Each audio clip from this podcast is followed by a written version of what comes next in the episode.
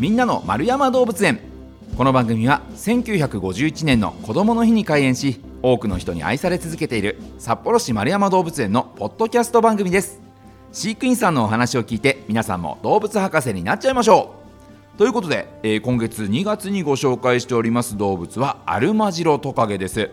お話ししてくださるのが動物専門員の片岡正人さんです。片岡さん今週もよろしくお願いします。お願いします。さあ先週はね、え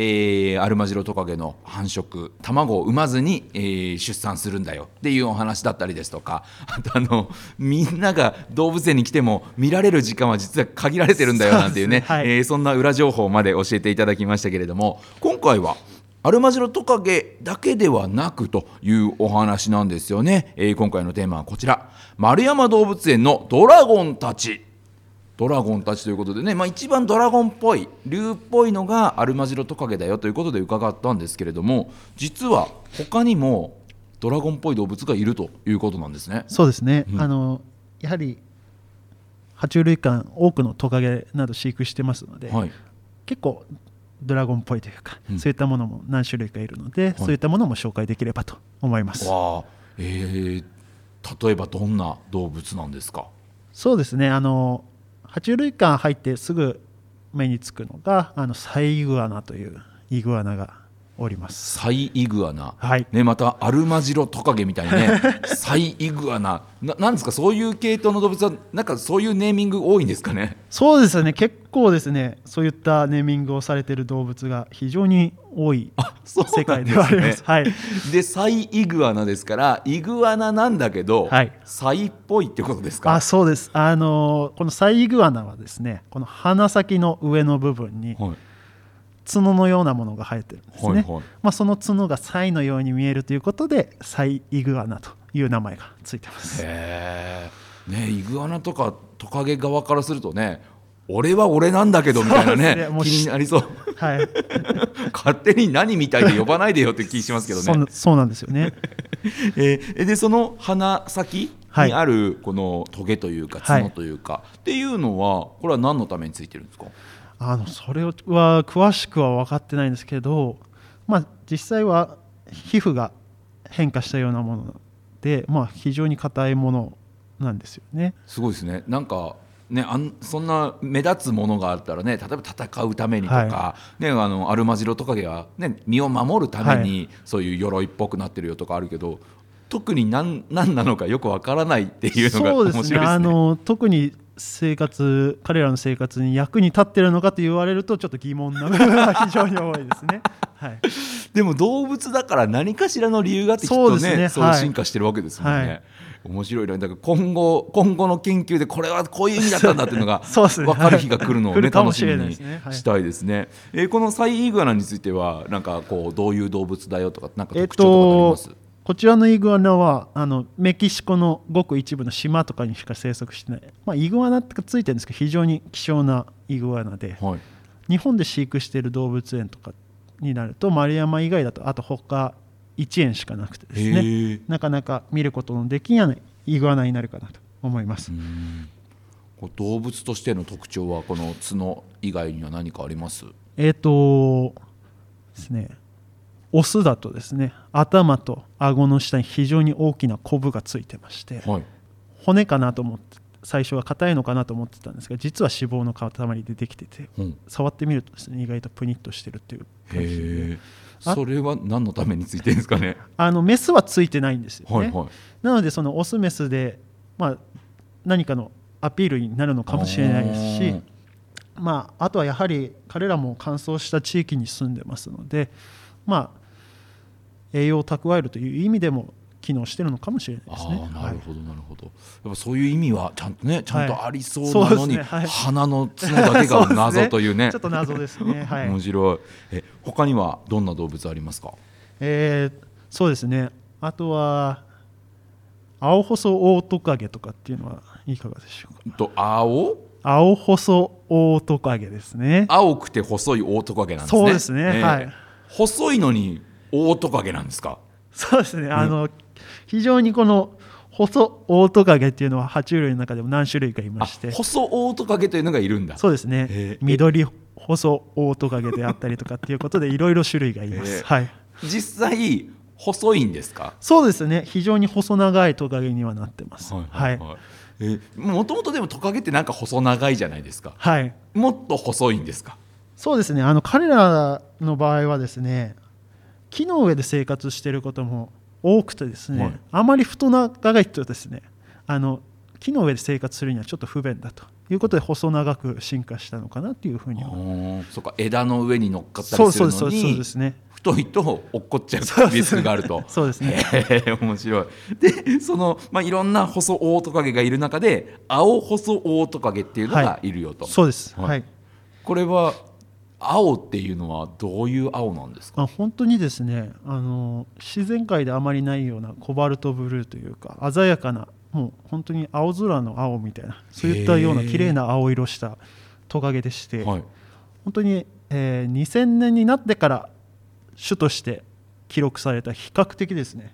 最近発見されたばっかりのトカゲになります。そうなんですね、はい、えじゃあもともとはこう別のオオトカゲのこう仲間だよっていう分類だったってことですか？そもそも見つかってなかった、えー、見つかったのが98 1998年とかに初めて見つかって本当に島にしか生息してないトカゲになるので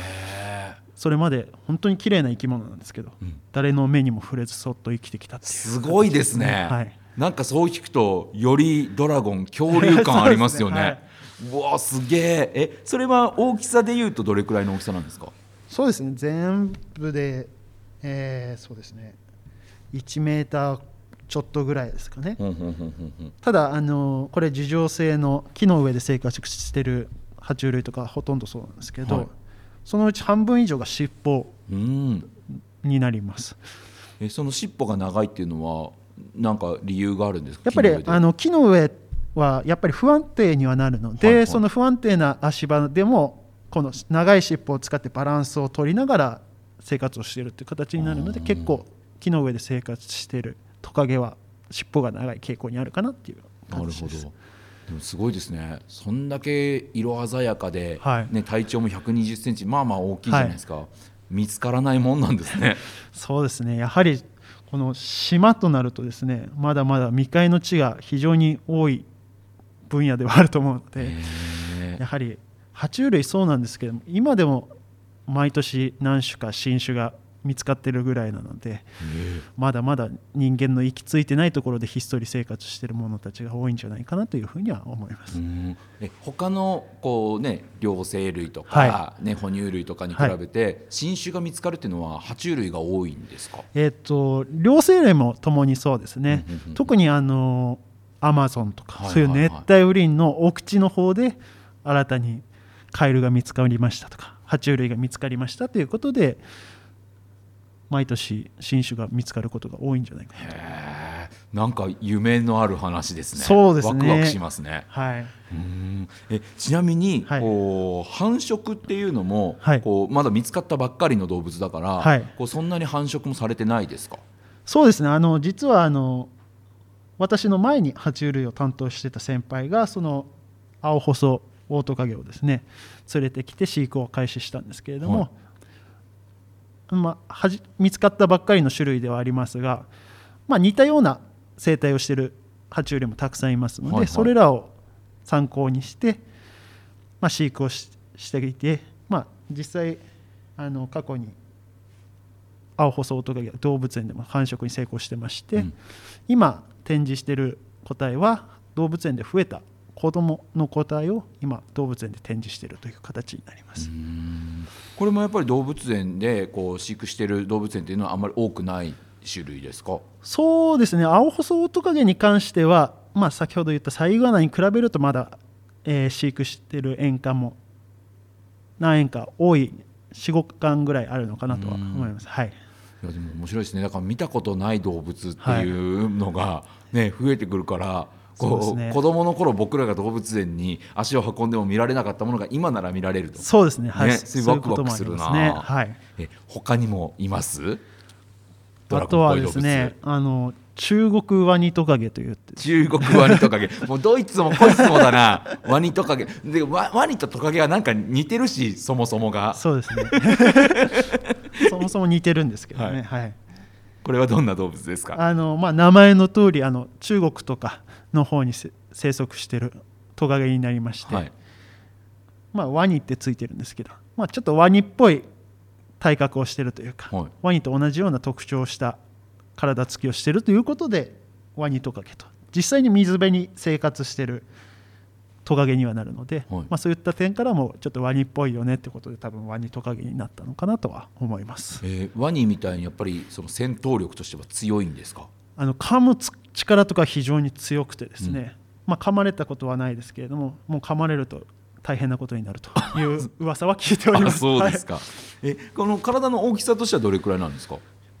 体の大きさ的にはそんなに大きくなくてですねあのそうですね30センチとか40センチもいかないぐらいのまあこちらもちょっと比較的小さなトカゲにはなります。だけれども噛まれるとやばいと。そうですね。噛む力は非常に強いというのは聞いたことが、はい、他にもこの中国ワニトカゲどんな特徴のある動物ですか？えっ、とこちらはですねあの中国の方だと結構山の高い地域に標高だと300メーター以上ぐらいの結構涼しい地域に住んでるトカゲになりますので、はい、逆にあの暑すぎるとですねバテちゃう可能性がありますので、うんうん、ちょっと涼しく管理をしたりとか。あとはアルマジロトカゲと一緒でこの中国ワニトカゲも繁殖する時はまあ卵体性になってますので、まあ、ある日突然小さいワニトカゲが増えてるという形になりますね。そうかやっぱり寒い環境で生活する動物だからこそ。はい、うん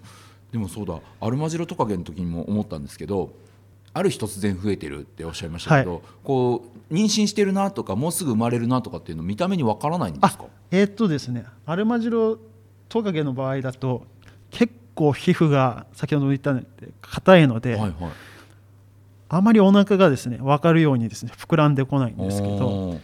こういった中国ワニトカゲはそこまで硬い皮膚ではなくて伸縮性のあるちょっと伸び縮みするような皮膚にはなるので、はい、ある程度子供が大きくなってくるとですねもうお腹はパンパンになってくるので見た目でああもうそろそろ生まれるかなっていうのは分かるようになってきます。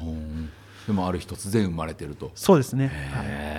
いや面白いですね。本当なんかこの爬虫類、はい、めちゃくちゃ面白いですね。いや変わった生き方を選んでる生き物たちではあるなと思いますね、はい、他にはドラゴンっぽい動物っています？そうですね。あとは水オオトカゲかなと思います。水オオトカゲ。はい。水オオトカゲ。水水にそうですね。あの、はい、水オオトカゲ自体は東南アジアベトナムとかタイとかそっちの方に行くと普通に街の中にもいるようなトカゲなんですけど、はいはい、まあ、水の近く、まあ、川とか水辺の辺りで生活しているような爬虫類になります、はい、この動物は何か特徴ってあるんですか？あのまあ東南アジアの人たちからすると至って普通のトカゲではあるんですが、はい、まあ、丸山動物園で昔水オオトカゲっていうのはメス1頭しか飼育してなかったんですけれども、はいはい、ある日そのトカゲがですね卵を産んでそこから孵化してきたのが今展示している水オオトカゲになります。メスしかいないのに？そうですね。メスしかいど誰の子？まあ実際オスと一緒にした記録もなかったということで、はいはいはい、あのこれも爬虫類よくある話なんですが、はい、あのメスしかいない環境になったりとか、はい、もう種類によってはもうメスしかいない種類もいるんですけれども、えー、メスだけでも子供を埋めちゃうというすごい、まあ、単位生殖と呼ばれるものなんですけれども、はい、うちにいる水オオトカゲの場合は単位生殖で生まれてきた水オオトカゲになります。え単位生殖で生まれてきた水オオトカゲは、はい、その生まれてきた子はメスなんですか？オスなんですか？えー、っとこれも条件によって違うんですけれども、うん、日本の小笠原とかにいるヤモリはですね、はい、自分のクローンを産むので生まれてくる子供は全部メス。でまあ普通にオスと交尾をして卵を産むような種類とかだと周りにオスがいないってなるとですね卵を産んで生まれてくる子供は全部オスだったりとか、うん、でオスを産んで繁殖相手を自分で産んじゃうと、はいはいはい、そういったことをすることもいるんで結構種類によってメスしか生まれてこないとかオスしか生まれてこないとか。条件によっても種類によっても変わるのが単位生殖になりますね。えー、面白いですね。そうなんですよね。僕ら子供の頃から習ってきた情報ではオスとメスがおしべとめしべがないとって 聞いてきましたけどね。はい。そんなめちゃくちゃ神秘的な動物じゃないですかなので心配しているのはそのうち人間もオスがいなくなるんじゃないかということで心配をしてます。困る 困りますね、はい我々立場がないですねそうそうですね。えーはいもうちょっと我々オス男性もねなんか存在感を出せるようにはい頑張らなきゃなというのをこの動物たちを見て感じるところですよね。そうです。はい。うん、ねあのパパ帰ってこなくていいよとかねたまに言われちゃいますからねお聞きの男性の皆さん頑張っていきましょう。さあということでね、えーちょっと僕の人生観も変わるようなそんなお話を伺いました、えー丸山動物園のアルマジロトカゲをきっかけに丸山動物園のドラゴンたちについてお話伺いました、えー丸山動物園のホームページでは日々の動物の様子やイベント情報も紹介してますのでそちらもぜひチェックしてみてください。ということでこのお時間は動物専門員片岡正人さんにお話伺いました。片岡さんありがとうございました。ありがとうございました。